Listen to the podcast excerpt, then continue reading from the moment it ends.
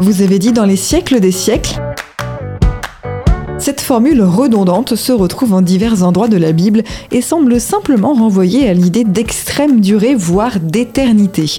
Elle est particulièrement présente dans l'Apocalypse, par exemple entre une dizaine d'occurrences, au chapitre 14, verset 11, et la fumée de leur tourment monte au siècle des siècles.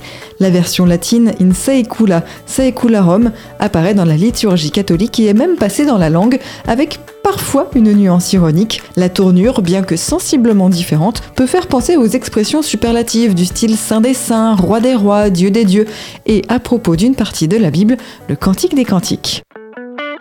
Extrait du livre Expression biblique expliquée de Paul Desallemands et Yves Stalloni, paru aux éditions Chênes.